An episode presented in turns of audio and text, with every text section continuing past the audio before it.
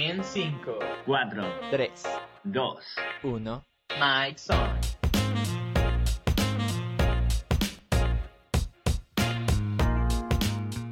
Hola, hola, ¿qué tal? Y bienvenidos a un episodio más de Mike Son. Con sus juegos favoritos, Patch, Pau y Ritmo. Eh, el tema de hoy eh, vamos a tratar sobre lo que viene a ser el metaverso, toda esta nueva tecnología y todo lo que conlleva las nuevas realidades y el futuro de, todos nosotros, ¿no? Ah, primero empezando a decir que el metaverso como tal es una idea que surgió eh, por parte del señor Mark Zuckerberg de una realidad un poco más amplia dentro de, de la virtualización. Eh, o sea, cuan- cuando la primera vez que escuché esto del tema de virtualización, pues pensé que es un poco lo que estamos haciendo, ¿no? De empezar a, a, a mover nuestro trabajo y nuestro día a día a plataformas un poco más virtuales. ¿Se refiere a eso o se refiere a algo más amplio? Es algo un poco más amplio. Tocar en principio temas que los hablaremos más a profundidad un poco más luego, pero am, hay el- los temas, por ejemplo, de las criptomonedas, el Bitcoin, todo ese tipo de cosas. También están surgiendo varios de estos NFTs, ah, que son básicamente licencias creativas y todo ese tipo de temas que puedes vender tú como creador de contenido. Pero básicamente todo esto es un mundo más, más allá de, de lo, de lo físico. O sea, lo que estamos haciendo se busca ser más, o sea, unir de mejor manera este mundo virtual y el mundo físico. Aunque la primera duda que surge es si en vez de conectarnos nos está desconectando. Sí, o sea, eso me parece muy interesante porque hablas que la intención es juntar el mundo físico con un mundo virtual. Cosa que me parece súper interesante. O sea, y, y- creo que es un poco lo que estamos haciendo, lo que la pandemia nos ha ayudado a conseguir. Eh, el tema de trabajar a distancia, con distintas plataformas, a través de medios digitales. Es una forma de unir nuestro mundo real con el mundo virtual. Pero de lo que escucho, de lo que se ven en las imágenes, lo que se ve en, en- promociones del nuevo Meta, se ve más como que se está construyendo otro mundo en lugar de juntarlo con el que tenemos. ¿Tú crees que esta inseguridad hacia el metaverso o algún tipo de miedo podría ser porque la gente lo relaciona de una forma, por así decirlo, con la Matrix, por ejemplo? Piensa que de alguna manera eh, la virtualidad puede hacer que nos desconectemos de la realidad. O sea, en, parte sí. Ten en cuenta que, por ejemplo, entre los miedos, por ejemplo, regresando al tema de los bitcoins, eh, uno, de los grandes miedos al momento de como pasarse a este tema y pensar en usar bitcoins es, por ejemplo, que no se rastrean. Entonces, muchas de las personas obviamente dicen son monedas ilegales que los van a usar para mal, mal uso, ¿no? O sea, por ejemplo, tú no sabes si la plata que estás usando fue plata que pagó un sicario a, a otra persona. Entonces, es, es un tema un poco delicado al momento de, de hablar, al- o sea, de meterse en esto. No sé, es como... Hay un cierto nivel de, como decir, miedo para entrar en este mundo. ¿Y ese miedo crees que se debe un poco a que, a que en realidad esto del- de, de meternos en temas digitales nos aleja? O sea, porque creo que el miedo, este miedo hay que verlo un poco más general, no especificarlo dentro de, del Bitcoin, Ah, sí, de los NF eh, NFTs, sino verlo desde un aspecto un poco más global. O sea, yo siento, y no, yo no siento este miedo per se, pero se me ocurre que la gente que lo siente lo puede ser un poco porque si hoy en día con videojuegos hay gente que se desconecta completamente de la realidad y puede pasar horas sin darse cuenta que ha pasado tanto tiempo metida en un videojuego, pues si nos metemos en este nuevo mundo, en esta nueva, en este nuevo universo virtual, pues nos vamos a desconectar mucho más de nuestra realidad. Y hay que ser perfectamente sinceros, y todo lo que tenemos, somos y hacemos es en nuestra realidad. Las familias tienen sus hijos en esta realidad, tienen que alimentarlos en esta realidad. Pueden tener otra familia en el mundo virtual a la que quizá tengan que alimentar, pero la, la real es la, es la que necesita de más atención, ¿no? Entonces, eh, yo creo que el miedo, en todo caso, iría por eso, ¿no? Un, un miedo a, a dejar de lado nuestra realidad física tangible para transportarnos a, una realidad virtual. O, como estábamos conversando hace, pocos minutos, el tema de mezclar, intentar incorporar ambas realidades en una sola. Sí, wow, el silencio otorga. Soy un genio. No, o sea, lo que, lo que yo creo es al momento de intentar juntar ambas realidades, toca tener muy en claro eh, qué, o sea, como decir, qué objetivo tiene cada una de estas realidades. Porque eh, al igual que, digamos, WhatsApp, eh, puede ayudar a conectarse, puede ayudar, o sea, a una comunicación más, más interactiva, más más presencial, por ejemplo, al menos en el ámbito del trabajo, porque yo, yo he visto dentro de, esta idea de meta que están buscando tener como eh, varios mundos, los llama Zuckerberg, de donde puedes tener tu propio mundo, puedes tener eh, zonas de trabajo, o sea, como salas, eh, videochats como el VR, VR Chat, que es un juego ahorita para, para VR, pero para más profesional eh, se puede unir, o sea, como en una videoconferencia, pero en una realidad más aumentada, como por ejemplo para mostrar algún proyecto y ese tipo de cosas. Entonces, en ese ámbito, yo creo que sí es, estaría bueno, pero eh, como dices, tener... De los metaversos, porque me estás hablando de que se le puede dar un uso de trabajo, que me parece bien, se le puede dar un uso lúdico, que también me parece bien, con juegos. Pero ¿cuál es el objetivo real? ¿Cuál es el objetivo que tiene Mark Zuckerberg al, presentar este proyecto? Es un objetivo muy global porque, como te digo, eh, presentó varios mundos donde puedes tener diferentes cosas. Puedes crear tu propia casa, tu propia, como tú dijiste, puedes tener otra familia virtual y no sé si ese sea un buen objetivo de uso para el metaverso. ¿Crees que la gente pueda llegar a darle más valor a un objeto que no existe que un objeto en la realidad? Pues no sé, la verdad. El mundo. El mundo no está tan bien psicológicamente como para estar mezclando dos realidades a la vez, ¿sabes? No sé, es lo que yo opino. O sea, el tema de mezclar dos realidades a mí me parece un poco ridículo porque, o sea, bueno, tenemos una realidad en la que vivimos, nos movemos y existimos, y si algo no nos gusta de esta realidad, no vamos a escapar, sino vamos a trabajar por ello, vamos a arreglarlo. Si tenemos algún problema, pues buscamos una solución. Si nos equivocamos, pues aprendemos, mejoramos y seguimos.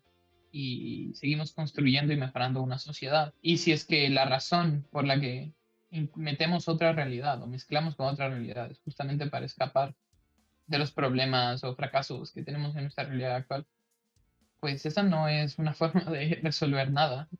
Es, es, un escape temporal que al final te va a pagar, te va a pasar una deuda. Y volviendo a tu pregunta, Pau, el tema de darle más valor a una situación virtual que a una situación real, eso, eso me parece un dilema súper interesante que, con el que quizá hoy en día no estemos listos para, para responder esa pregunta, porque de lo que entiendo, y corrígeme por favor si me equivoco, el tema del metaverso está como que es, es, una proyección a largo plazo, no es algo que lo podemos encontrar hoy. Por ende, no, no sé si hoy se entienda mucho esa, esa pregunta. Hoy, hoy seguramente todo el mundo diría, no, lógicamente prefiero la, realidad, lo tangible. Pero si es que ya nos transportamos al futuro en unos 10, 15 años y, y, tenemos nuestro trabajo a través de estos medios, tenemos nuestras actividades lúdicas a través de estos medios, pues quizás sí llegue un punto en el que esto sea más importante que, que la realidad. Entonces es, es, interesante una de las posibles como conclusiones finales a, la que, a las que puede llegar el, el uso de, del metaverso en distintos ambientes. Puede llegar a que las cosas físicas tangibles pierdan su valor y tengan más valor cosas que no existen, cosas que imaginamos, que tengan más valor ceros y uno al, al final del día. Es, es, es una es súper fuerte que tu realidad pierda valor, que tenga más valor algo ficticio. Y no solo tu realidad, sino tú también a los ojos de los otros, ¿no? Pero otro tema que quería, no quiero entrar mucho en polémicas, porque obviamente no, pero, o sea, en este tema, Mark Zuckerberg, ustedes saben que, el, que Facebook se ha visto involucrado en temas de, polémicas de, por el uso de la seguridad de la información de los, de los diferentes usuarios. Eh, no, no quiero, o sea, decir que está, o sea, que no quiero apoyar ni defender ni atacar a Mark Zuckerberg. Pero lo que me refiero es que, o sea, al momento de crear es, este meta universo, ¿no se vería un poco involucrado estos temas que ya, o sea, que son de actualidad? Este, este tema de la seguridad no se vería juzgado. O sea, si sabes que hubo una polémica de seguridad por Facebook, meterte a un metaverso que incluso puede involucrar más de tu información, más de tu seguridad y privacidad. No sé las personas que opinen sobre esto. O sea, como, es algo tan grande, yo lo que personalmente haría es, por primera vez creo en la historia, leer los términos y condiciones, leer los permisos que me va a pedir, especialmente si se vuelve algo tan grande en, en nuestro día a día. O sea, ¿a qué me refiero con esto? Si es, si es el dispositivo o lo que necesito para mi trabajo, para mis estudios, para mi para mi, para mi entretenimiento, como lo necesito tanto y, lo uso tanto, pues sí me interesa saber qué permisos, qué autorizaciones estoy dando, qué información estoy compartiendo con quien sea. Porque ese es el otro tema, ¿no? No sé a quién estoy compartiendo esta información. Porque quizá en los servidores de Meta pues sean una cadena de dígitos, pero ¿quién dice que un, un trabajador malintencionado quiera tomar esa información o, o incluso se venda esa información. ¿Qué información mía están tomando? Pero insisto, como es un aspecto tan grande y tan global que involucra tantas cosas, eh, sí es necesario entender, oye, ¿qué información están, están pidiendo? ¿Qué, qué, qué es lo que estoy compartiendo aquí? Sería, en mi caso, ya la primera vez que leo términos y condiciones. Yo creo que, a ver, es siempre útil estar informado, por así decirlo, de los requisitos que una tecnología, una tecnología te pide por sus servicios. Sin embargo, si esto se, se, se llega a ser algo tan grande como tú dijiste, en unos 10, 15 años, realmente sería lo mismo que pasó con el celular hace 20 años. Realmente uno cuando prende su celular nuevo, le aparece una ventanita de términos y condiciones que no creo que alguien lea.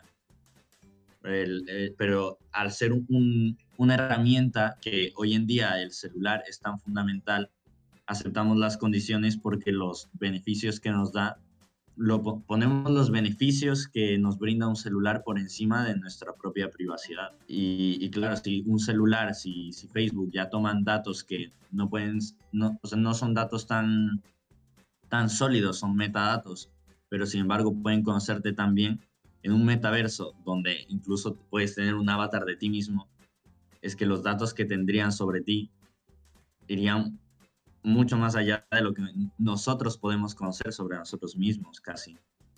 Y, y creo que el, eh, hay como dos formas de verlo. Eh, es una rama que se divide en, en cómo usemos la herramienta y, y, como tú dijiste, en leer los términos de condición. Si nos vamos por un lado, te puedes imaginar que tú amaneces en tu casa, te sientas en tu escritorio de tu casa, las pantallas de repente se vuelven tu oficina, tú hablas con tus compañeros, interactúas de forma virtual, eres más eficiente, trabajas con gente del exterior sin movilizarte, no tenemos que usar eh, coches para ir a ningún, a ningún lado eh, necesario en el trabajo. Eh, y todo muy bien. Pero también está el otro lado, que es lo que vemos, la, la, parte distópica, donde nos centramos tanto en nuestra, en nuestra realidad ficticia por evitar nuestra evidente realidad que nos olvidamos por completo de, del equilibrio entre lo virtual y lo real. Para esto, un poco como haciendo referencia ahora y volviendo un poco atrás, el, el, Bitcoin, que la gente a veces piensa que es una inversión cuando realmente es como una apuesta. Y con todo lo que tú dices sobre términos y condiciones, yo creo que la diferencia no está en que no tengamos el control sobre este tipo de, de tecnología, sino que realmente es eh, el, este tipo de, de, miedo hacia la virtualidad es un producto de, de nuestra desinformación ante, ante, ante estos temas. La, la, gente que no sabe realmente cómo funciona el Bitcoin, la gente que no sabe cómo funciona un NFT, Así como les pasó a nuestros abuelos con los celulares, nos pasará a nosotros. ¿Y, qué podemos hacer al respecto? ¿Cómo, ¿Cómo podemos ayudar a todas las personas que nos están escuchando en este momento a que no tengan ese miedo por causa de desinformación? ¿Cómo podemos compartir más información? Información verdadera, porque ya, sí, entiendo, de moda el fake news y toda la noticia que no nos guste le, le acusamos de fake news, pero más allá de eso, ¿Cómo podemos compartir nosotros desde donde estamos, en distintas partes del mundo? ¿Cómo podemos compartir estos conocimientos de dar un buen uso a la tecnología que se está desarrollando? ¿Cómo podemos compartir conocimientos y habilidades para desarrollar un buen uso de ah, las nuevas actividades, eh, las nuevas herramientas digitales? Yo diría dos cosas. Que lo primero es la misma tecnología, el fuego contra el fuego. Eh, dentro de la tecnología tienes foros, tienes eh, YouTube, mucha gente puede realmente informar, gente bien intencionada, puede informar acerca de los temas para que la gente vaya comprendiéndolos más. Y, lo otro es un labor más personal. Yo recomendaría que empezaran leyendo los términos y condiciones de su propio celular.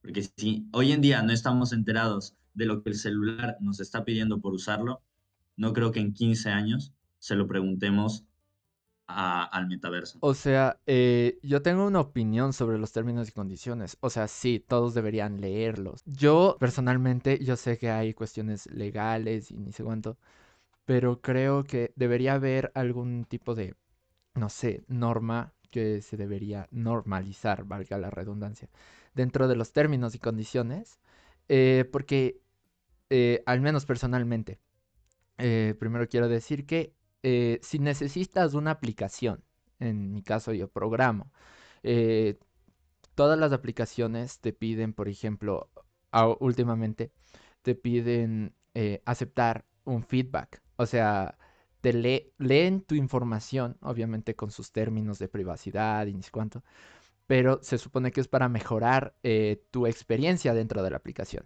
¿ok? Pero aparte de todo esto, si necesitas la aplicación, la necesitas usar para trabajo, para la escuela, para, para cualquier tipo de cosas, si necesitas usar eso, por ejemplo el celular, lo tienes que aceptar, aunque tú veas que te van a robar la información. O sea, ya sabes que te van a robar, entonces no la usas. ¿Y qué haces? O sea, si me entiendes, obviamente no, eso no pasa. Sí, yo sé. Eh, ahora, el segundo punto que estaba diciendo hace un momento es que em, debería haber una norma para que los términos y condiciones no sean tan extensos. O sea, porque hay obviamente toda la cuestión legal de las, de las aplicaciones que, o sea, tú scrolleas toda la lista hasta abajo, te demoras un montón scrolleando y ¿quién se va a poner a leer tanto? Entonces deberían de, de alguna manera, sin facilitar al usuario, sin borrar, exacto. se están comprometiendo. Porque si ponen eh, un montón de texto, por más que te sientes a leer, o sea, te vas a cansar de leer eso. Entonces deberían de sintetizar, obviamente dando la información verdadera de lo que en verdad es, o sea, el texto, pero resumido de alguna manera, para que la gente tenga esa facilidad de en verdad sentarse a leer y saber qué está aceptando. eso es un poco lo que está pasando ahora con las nuevas aplicaciones en los teléfonos, ¿no? Te descargas una nueva aplicación y más que te manden a leer términos y condiciones, directamente te sale el mensaje. Esta aplicación solicita permiso para utilizar tu cámara. Esta aplicación solicita permiso para utilizar tu lista de contactos. Entonces depende de la aplicación, tú estás viendo, oye, ¿tiene sentido o no tiene sentido? Y ese me parece que puede ser un primer filtro que, que tengamos en, todas las, las, aplicaciones o programas que usamos. Eh, me invento, descargo una aplicación de calculadora, pero como permiso me pide la lista de, mi, de mis contactos. ¿Para qué una calculadora necesita mis contactos? Obviamente está tomando mi información. Eh, no he leído los términos y condiciones pero como sé que me está solicitando mis contactos, una aplicación que no necesita mis contactos para, para, funcionar, pues lógicamente sé que no es una aplicación segura para mí usar. O es una aplicación a la que no le voy a dar esa autorización de que tenga mis contactos. Entonces sí, yo creo que sí se está trabajando para facilitar al usuario el tema de entender qué es lo que le están pidiendo. Eh, el problema es que creo que estamos acostumbrados a aceptar lo que sea. Queremos usar la aplicación, usar el programa, ya. Entonces, acepto, acepto, acepto, acepto no sé qué acepté. También. Bueno, eh, a ver, en, en, cierta parte es verdad que poco a poco leemos menos, que poco a poco buscamos que las cosas sean más rápidas, buscamos que eh, los videos que vemos duren 10, 15 segundos, como TikToks, Reels, y, y, y, en ese sentido, por así decirlo, nos volvemos un poco flojos en leer estas cosas y solo queremos aceptarlo. Pero también es verdad que muchas veces te lo obstaculizan. No es que te pongan los términos sin resumir y, y punto, sino que aparte te lo intentan volver más difícil. O por lo menos esa ha sido mi experiencia cada vez que abro una página para buscar algo de información en, en Internet y te dice, esta página usa cookies, ¿no? Y te dice, aceptar más, aceptar todas o personalizar. No hay la de rechazar todas. Y te tienes que ir a personalizar, donde puedes ir rechazando una por una todas las, las cosas que son muchísimas. Eh, pero claro, para aceptarlas, un botón. Para rechazarlas, 300 botones es un punto donde les interesa tu información y, y, por el simple hecho de tenerla, no hacen lo que, lo que estás diciendo, no quieren resumirlo. Y, puede, y pueden encontrar dentro de nuestro canal un podcast en el que conversamos específicamente sobre esto, ¿no? Sobre eh, cómo el, avance tecnológico nos está costando nuestra privacidad, nos, nos está costando. Entonces, si quieren escucharnos conversar un poco más de este tema, profundizarlo un poco más, pues eh, luego de este podcast no olvides escuchar el anterior. Otro tema que quería tocar era para informar un poco a la gente, lo de los NFTs. Bueno, ¿ustedes tienen alguna idea un poco más general de lo que son los NFTs? Creo que intentando simplificar, por lo menos desde mi experiencia, podríamos decir que un NFT es una obra de arte, un objeto, y que el artista, la gente, el, o la persona que lo produce, lo vende digitalmente. Existe, por así decirlo, una copia de, de este documento o las copias que vaya a generar con sus debidos certificados. Si es una, tendrá un certificado que diga esa es la, la, la única copia que hice al respecto, como original, y, y, y, se, y se vende y se tramita por internet y existe en, en internet, no existe físicamente. Perdón, ahí, eh, ahí, ahí un poco de lo que había eh, leído, no sé qué tanto dependa de Internet, creo que más existe dentro de la blockchain. Eso no es lo que le hace especial un poco a los NFTs. Está dentro de blockchain. Están en la, en, en blockchain, los non-fundable tokens. Dentro de la blockchain tienen, pues bueno, la ventaja de ser por así decirlo, un pedazo de la blockchain. Es, es, es, confuso. Sí, para resumir un poco, como decir banalmente, el blockchain, por algunos que no lo sepan, eh, simplemente es una, un cierto eh, fragmento de código único en toda la, en toda la Internet que permite identificar eh, ciertas características únicas que no se puede ni crear, o sea, es decir, falsificar, ni eliminar sin que se quiera. en base a la blockchain están todas las criptomonedas, las bitcoins y todo eso. Y, ya, solo quería aclarar eso por los que no sepan qué es el blockchain. Eh, y sí, eh, básicamente las NFT son eh, obras de, de, arte, básicamente. En general puede ser música, puede ser pinturas, pueden ser diseños, por ejemplo, los logos de marcas. en, este, en este sentido, los, diseño, los diseñadores gráficos tienen mucho que ganar. Pero hay un tema que me llamó mucho la atención cuando estaba viendo lo de los NFTs. Y es, por ejemplo, eh, volviendo a las criptomonedas, el Bitcoin, eh, existe la forma de eh, minar Bitcoins, que es utilizando tu computadora para que genere estos códigos que ya lo expliqué. ya que son únicos, los tiene que generar y solo hay uno que coincide. Y cuando tu computadora, por suerte, logra obtener ese, eh, y lo genera, eh, pues te pagan por eh, prestar tu computadora para generar estos códigos. Pero el mercado no es infinito. entre más personas se metan a minar bitcoins, em, la cantidad, o sea, es decir, el pago por la obtención. ¿Lo consigas? no, no es menos probable, sino que el pago se divide. Es decir, eh, que por obtener un código te pagan un Bitcoin. pero hay 16 eh, mineros alrededor del mundo buscando el mismo código. Entonces obtienes uno y no te pagan uno, sino te pagan la 16 parte de un Bitcoin. Entonces, entre más, más mineros haya, entre más personas busquen las Bitcoins, la paga se divide. Tengo miedo de que los NFTs, en vez de, eh, como decir, progresar en esto del aporte al arte, porque es, la verdad es que es un arduo, trabajo esto del arte creativo, de crear logos, de crear imágenes, porque últimamente todo eh, mediante una computadora se puede generar, pero el crear es un arduo trabajo y que esto entre más personas tengan acceso a crear y venderlo como que fuera una hoja más en blanco puede degradar el arte. Yo siento que no degrada el arte, sino que es un nuevo estilo de arte. Así como tuvimos artes barrocos, eh, románticos y es, es, el siguiente paso de la evolución del arte. Como nuestro mundo se está volviendo tan digital, pues el arte tiene que evolucionar al igual que el mundo y el arte evoluciona a un formato digital, a un formato en el blockchain, porque efectivamente un NFT puede ser lo que sea, una canción, una imagen, un video, pero tiene que ser un artículo digital, tiene que ser un artículo que viva en, una creación. Tiene que ser una creación y tiene que ser digital. No puedo, no puedo yo dibujar algo a mano y decir, bueno, e, este es el NFT, este objeto físico, porque pues no, el, NFT es un objeto digital.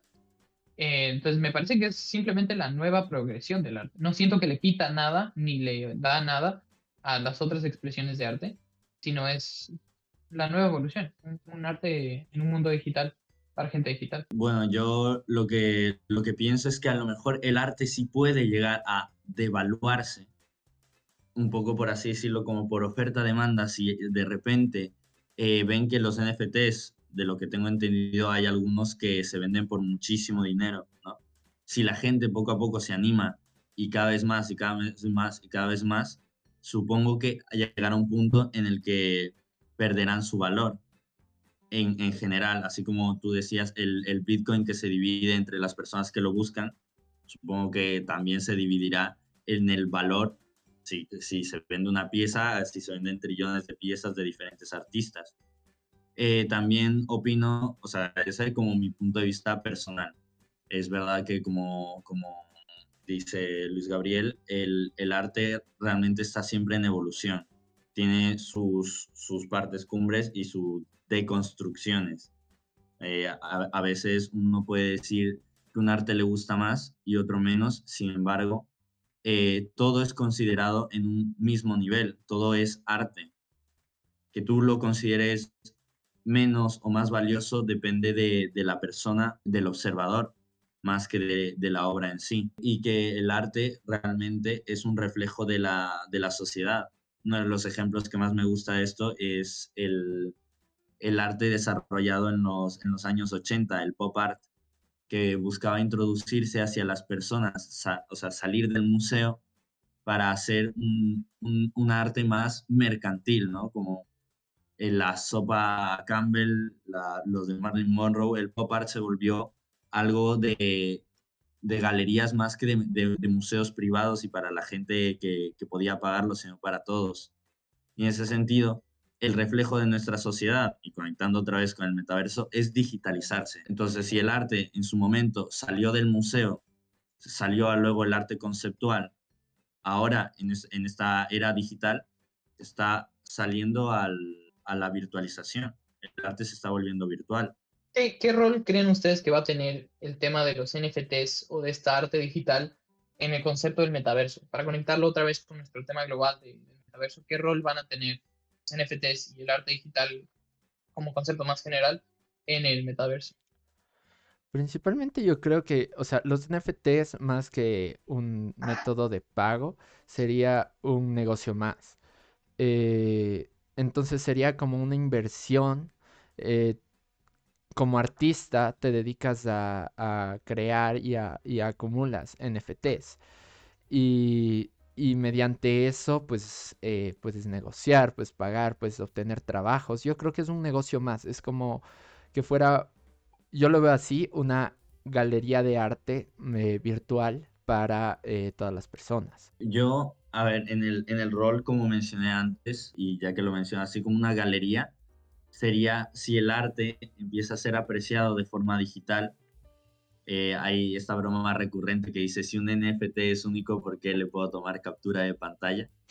es lo mismo que tú puedes tener una foto de la Mona Lisa y no por eso tienes el cuadro, que la gente aún no lo, no lo analiza del todo. Sin embargo, por el momento, siento que el, el NFT, más que verse como un, más que verse como arte, como para una galería, se ve como otra moneda de cambio más. Solo que en este negocio, el que gana es el artista, ya que la gente compra eh, NFTs eh, a cierto valor virtual, como puede ser eh, en bitcoins, el artista gana ese dinero y luego la, la, gente siempre está esperando a que el Bitcoin suba o baje para vender, eh, para revender los NFTs más caros y, así recuperar inversión o ganar más, ganar menos. Entonces a la final solo es una moneda de cambio más actualmente y a mí, por así decirlo, me, me asusta que el arte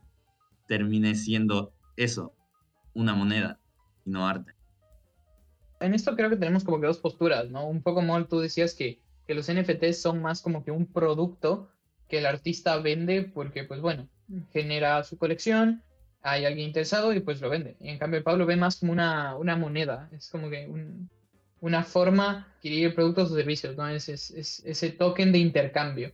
Es, es interesante estas dos posturas. Eh, yo la verdad siento, me voy un poco más por el lado de Pau, eh, siento que ahora por el, surgimiento y porque en verdad es algo totalmente nuevo aún, existe, se, le da mucho el uso esto, ¿no? De, un objeto de intercambio, eh, de, un, de, una moneda. Pero siento que ya en el futuro, como ya no va a ser algo nuevo, como los, los, los valores de las distintas criptomonedas van a estar mucho más estables, porque pues bueno, no es una moneda nueva, sino es una moneda que lleva tiempo en existencia y tiempo en uso. Eh, como ya no va a haber tan fuertes alteraciones al valor, pues dejaría de ser un objeto de cambio, un token de cambio, y se transformaría ahora sí en, en, un, en una pieza de arte digital, que después la puedes usar en lo que, de lo que entiendo, después puedes usar esa pieza de arte si eres el dueño de un NFT, puedes usar en lo que quieras. Si, si hay un mono que te gusta, lo puedes usar como tu, la marca de tu próximo negocio, porque eres el dueño de ese NFT. Pero bueno, sí, siento que eso es un poco más al futuro. Siento que hoy en día, por la volatilidad de, las criptomonedas y la volatilidad del, del, valor de los distintos NFTs, se los usa más como una moneda, como un objeto de cambio. Pero eso es otro, otro tema que quería, eh, tal vez, bueno, para otro, para otro episodio, de el valor del, del arte. O sea, una pintura eh, que lo puede crear, yo que sé, un pintor famoso y una pintura que lo puedo crear yo aquí en mi cuarto, deberían valer lo mismo. Ahora, obviamente no valen lo mismo, pero ¿qué le da ese valor? ¿Qué, qué, qué, tiene la diferencia? O sea, bueno, las, las habilidades, las experiencias que tiene un artista famoso. O sea, me vas a decir que porque tú puedes cambiar un foco eh, te debo pagar lo mismo que a un electricista que me pueda hacer el diseño de toda mi casa, ¿no? Pues el electricista se ha preparado, ha tenido más experiencia y es una persona más profesional. Eh, Pero algo le debe dar valor al arte. Te estás poniendo al mismo nivel, no te puedes poner al mismo nivel de un profesional. Yo puedo jugar baloncesto, pero no gano los contratos millonarios que ganan los jugadores de la NBA. ¿Por qué? ¿Es injusto? No, ellos son profesionales, efectivamente. Han yo puedo, yo conozco el deporte y lo puedo hacer, pero no soy un experto. Sí, no digo eso. Pues lo consideramos como un experto, ¿no? Pero me refiero. Efectivamente, sí, ya es famoso. No, sí, no me refiero. No. me refiero a. Eh, perdón que te interrumpa, Pau. Eh, no me refiero a compararme con alguien famoso. No te estoy diciendo que. ¿Por qué el chico que juega fútbol aquí en el, en el parque de la esquina eh, no gana lo mismo que Cristiano Ronaldo? No te digo eso, porque ellos dedican su vida a eso y pues lo hacen profesionalmente. Me refiero a, en este tema de los NFTs, todos, o bueno, cualquier persona puede eh, crear sus propias piezas de arte. Ahora, ¿qué le da el valor a ese arte? tú, o sea, el mismo creador lo ofrece, eh, pero esas piezas van a subir de valor, como, eh, como decía Pau. Em, hay piezas, hay NFTs que se venden por muchísimo dinero. Pero ¿qué les da ese valor? Entonces, bueno, creo que ese es un tema un poco más profundo que deberíamos tratar en algún otro, otro capítulo. Otro tema que quería tratar es de los de los asistentes virtuales. Un video que se me hizo muy gracioso. Eh, era un, meme.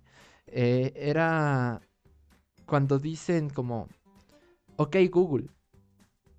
Eh, y dice, no te he entendido. ¿Y cómo sabes que te llamé?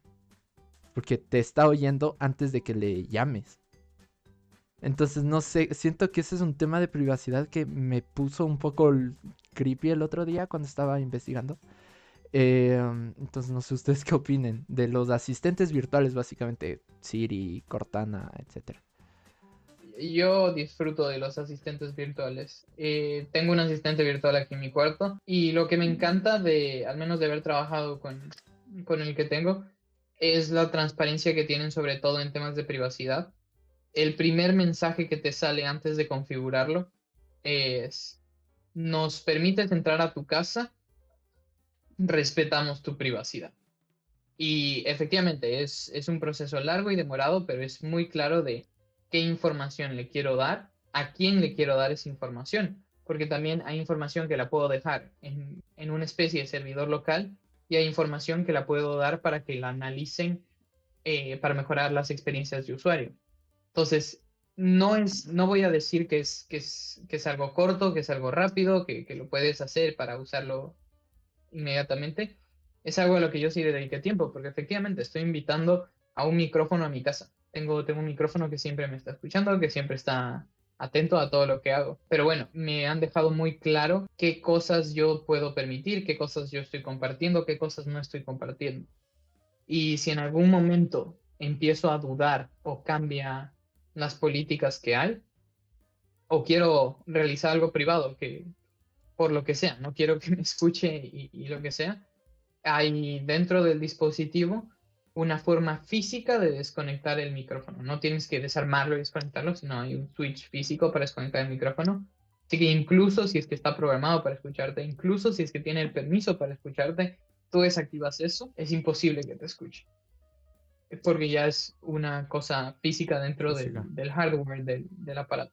Entonces yo la verdad estoy muy contento. Yo lo uso en pequeña escala en mi departamento, pero supongo que gente que tiene casas muy grandes. Por ejemplo, sales de viaje, puedes programar que tus luces se prendan a diferentes horas, que la temperatura se permanezca a una temperatura determinada.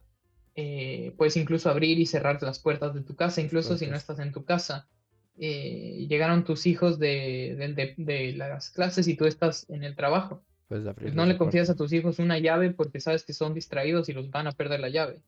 Entonces les puedes abrir la puerta desde, desde donde sea que estés da mucha comodidad y da mucha facilidad, además de que ayuda a ahorrar dinero, porque puedes ver, oye, estas, estas luces no se están utilizando, apaguemos la luz.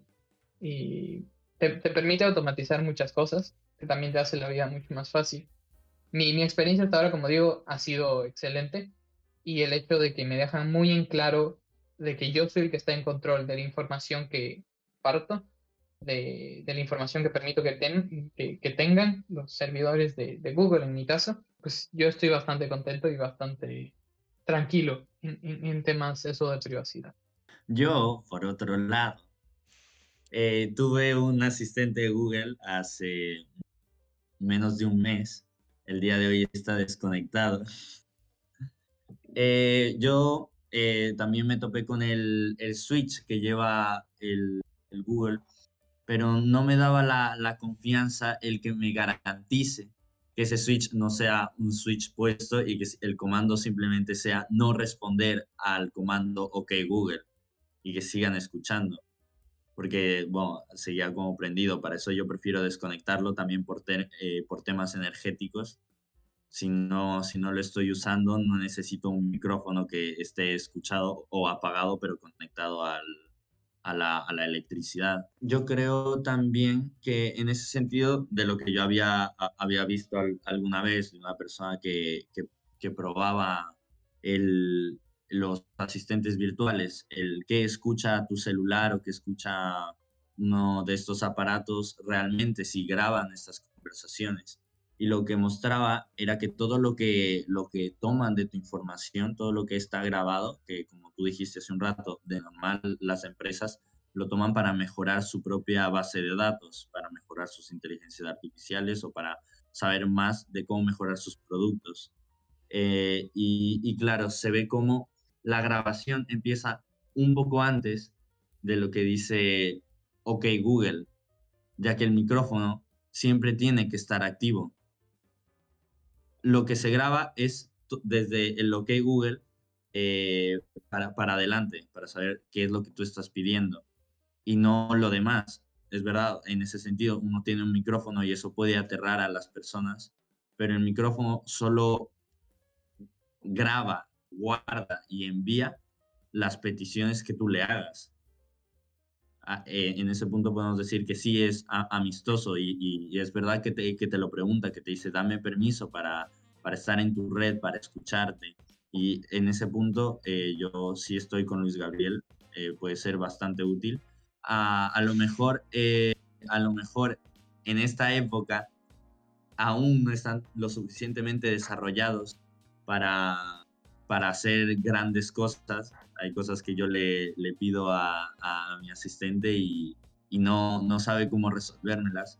Pero esas, esas cosas van mejorando con el tiempo gracias a, a, las grabaciones, o sea, es gracias al uso que nosotros le estamos dando ahora que las próximas generaciones de aparatos serán cada vez mejores. En ese sentido, hay que perderle el miedo al uso ahora para, para un mejor progreso en, en, el futuro. ¿O qué piensas tú? Pero, o sea, es... Estás diciendo que inviertes tu información para un mejor producto en el futuro para un mejor producto, claro. Pero, pero tú tienes control de qué información estás invirtiendo. Tú no estás dando toda tu información abierta. Tú tienes un control de decidir. Google, quiero que lo que envíes sean mis consultas de búsqueda. No me interesa que envíes, claro, de eh, por ejemplo, los comandos de control. Comandos de controlar las luces, por ejemplo. No me interesa que envíes esa información. Pero mis consultas de búsqueda sí, o al revés envía los comandos de control porque quiero que, que trabajen en mejorar los comandos de control. Eh, pero no quiero que envíen mis búsquedas porque quizá mis búsquedas pueden tener más información personal mía. No sé. Entonces, tú estás dando tu experiencia, eh, tu, tu, tu, información, pero tú escoges qué estás dando de tu información. Sí, y de hecho eso eh, se acoge bajo las políticas y de seguridad que se tiene eh, básicamente internacionalmente. Em, y que eso es un tema que hablamos del el anterior episodio de, sobre la seguridad, sobre la tecnología y sobre nuestra privacidad, básicamente. Entonces, eh, recalco, vayan a verlo. Por último, eh, quería hablar, ya para ir terminando, sobre la adaptabilidad de este nuevo metaverso, que ya nos alejamos un poco del tema. La adaptabilidad, por ejemplo, em, pues existe eh, junto a este, esta iniciativa del Meta, eh, se proyectó un, nuevo, un nuevo proyecto, perdón la redundancia, se llama el proyecto Cambria el proyecto Cambia son unas nuevas eh, gafas para esto de la realidad aumentada, que se, eh, supone que sería el, el sustituto de, del Oculus. Eh, pero ahí viene el tema de la adaptabilidad. Em, por ejemplo, hay aplicaciones que te permiten hacer ejercicio en casa. Dentro de este mundo virtual, el metaverso, podrías hacer, podrías asistir al gimnasio en tu sala con más personas, digamos, no que yo que sé, a una clase con algún instructor especializado. Pero el tema es que estas gafas pues son un estorbo físicamente para hacerlo del para hacer ejercicio. Eh, a la vez que sudas, eh, las gafas se pueden empañar, eh, si estás saltando se, se, pueden salir y se pueden caer, se pueden dañar. Y todo este tipo de cosas, no sé ustedes qué opinen del nivel de adaptabilidad que tenga el metaverso dentro de, o sea, me refiero en cada uno de los hogares, o sea, en general.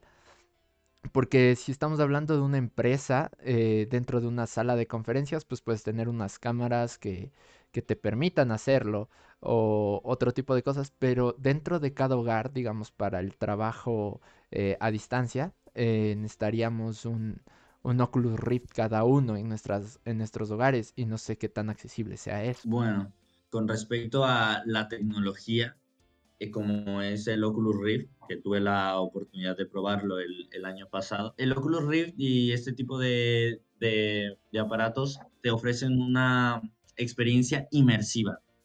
En ese sentido, eh, las gafas están hacia ti, el sonido está hacia ti, te envuelve de tal forma que te, que te mete en otra realidad.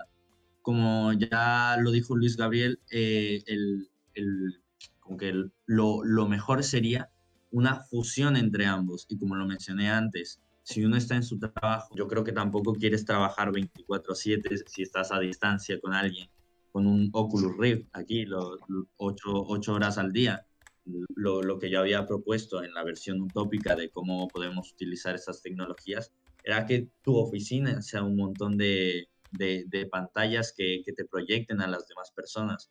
Y eso resolvería el, el, el problema de, de, que cada persona del hogar necesite realmente un Oculus Rift, porque no, no lo necesitarían con, con estar en, en, en la sala adaptada para esto bastaría para, para toda la, así decirlo, la familia o los convivientes que vivan ahí. Pero claro, si ya el Oculus Rift es caro, imagínate tener 10 pantallas HD eh, con seguimiento de movimiento que se adapten a tu visión, nuestra visión es tridimensional, eh, sería, es, claro, eso elevaría mucho los costes. Así que, ¿qué, ¿qué imaginas tú, Luis Gabriel? O sea, esto a mí me parece una aventura para todos los ingenieros que existen hoy en día, porque es bueno, tenemos esta tecnología, tenemos esta, esta función, ¿cómo lo mejoramos? Ahora existe y se puede hacer, efectivamente, no es, no es lo más cómodo ni lo más útil, pero como en este momento no es algo tan mainstream, no es algo tan popular, no es algo que todo el mundo utiliza, quizá por el, por el costo del Oculus, quizá no, quizá por otras razones. Tenemos tiempo para trabajar en, en la investigación y construir sistemas que quizás sean personales o quizás sean de lugares. Y, y, y, me atrevo a lanzar este, este reto, este desafío a todos los jóvenes que nos están escuchando. Inventen un nuevo sistema, inventen el sistema que permita adaptar de forma correcta y usar de, de forma correcta, valga la, valga redundancia, estos, estos nuevos sistemas, estas nuevas tecnologías. Eh, una, sistema, una forma de adaptarlos a, quizá a nuestras casas o a nuestra persona si es que buscan más inspiración, pues les invito a que lean el libro Ready Player One. Eh, si es que han visto la película, pues excelente. Eh, es, es, una bastante, es una buena adaptación del libro. Sin embargo, yo recomiendo mucho más el libro. Es muy entretenido y, y, y claro, es acercarnos mucho más a, a esta realidad del metaverso. Eh, es, es, curioso porque vean las imágenes del Oculus, los nuevos trajes, los guantes que se están que se están investigando, las nuevas tecnologías que están saliendo es ponernos cada día un paso más cerca del universo que se plantea en Ready Player One.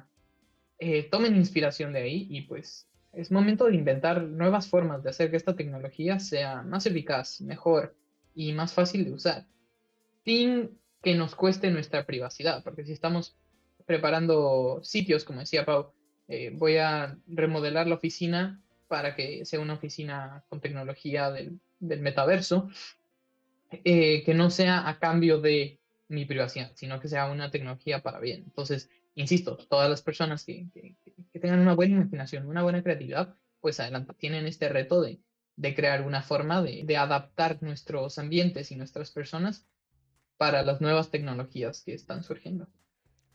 Eso es verdad. Eh, no solo eh, hay que sentarnos a esperar el metaverso como tal, decir, uh, bueno, ya lo solucionarán y esperemos a que salgan las nuevas gafas para entrar al, nuevo universo, sino que también es una, mm, una apertura a, nuevos problemas, eh, porque básicamente en los problemas está el crecimiento, ¿no?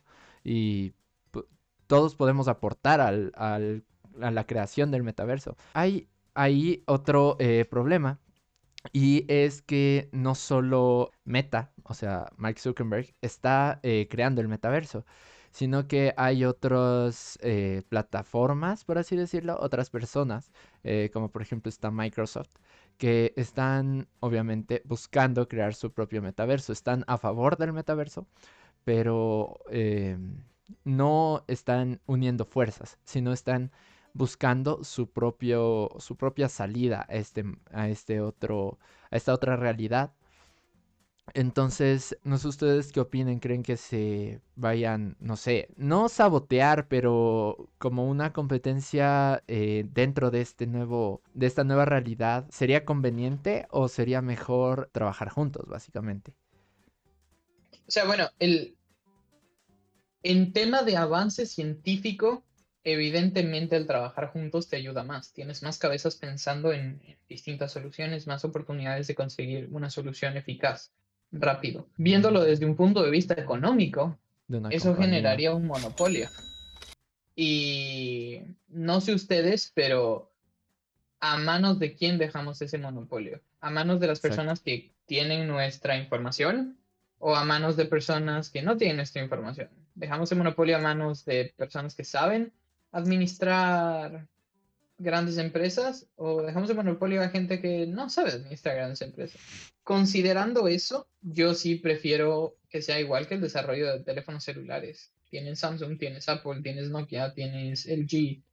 Son smartphones, cumplen con todas las mismas funciones. El iPhone de mucho dinero hace lo mismo que un Sony de poco dinero. Eh, lo hace mejor o, o peor forma, pero a, final del día hace la misma función. Entonces todo se equilibra. pero tienes, tienes un mercado, no tienes un monopolio. y, eso sí ha ayudado bastante. Yo estoy de acuerdo con, con Luisga. El hecho de que haya competencia ha logrado, ha logrado llevar la tecnología a niveles que, que si tú lo preguntas décadas atrás, la gente no lo imaginaría la carrera espacial fue una competencia, el celular es una competencia, y si el, el, metaverso eh, es, una competencia, uno, ya lo dijo Luis Gabriel, eh, no se genera un monopolio de nuestra información. Y, en segundo lugar, la determinación de cada equipo por superar a su rival hará que ambos crezcan de, forma nutritiva, de forma progresiva, claro, mientras no haya eh, algún tipo de competencia destructiva, que espero no, no sea así. Eh, bueno, al menos en las compañías eh, cabecillas de, que dirigen esta, esta innovación del metaverso, por ejemplo, ya lo dije, eh, Meta o Microsoft, no creo que exista una competencia destructiva. De hecho, al contrario, creo que pueden competir, pero para un bien. Ah, pero sí, yo creo que en conclusiones, eh, podríamos decir. Antes, antes de salir a conclusiones, Mon, no sé si te parece, para tener una visión un poco más global. Eh, nosotros me parece que hemos hablado bastante un poco a favor del tema del metaverso, pero hoy en día también tenemos algunas voces de, de distintas eh, personajes públicos que, que, han mostrado su, su clara. Se han mostrado claramente en desacuerdo del metaverso. No sé, Mol si tienes por ahí algunas frases que han dicho personalidades que, que, puedan dar también a nuestros oyentes un poco también ese otro punto de vista, de modo que nuestras conclusiones antes de terminar pues sean un poco más completas, ¿no? Que, que hayamos topado un poco los, los dos temas, tanto a favor como, como en contra. Eh, bueno, pues aquí tengo exactamente un tweet de Elon Musk que se ha presentado rotundamente, bueno, no en contra, pero no a favor de, del metaverso. en primer lugar, pues eh, en un, dentro de un podcast ah, que le preguntaron sobre el metaverso, dijo que eh, lo ve más como una estrategia de marketing.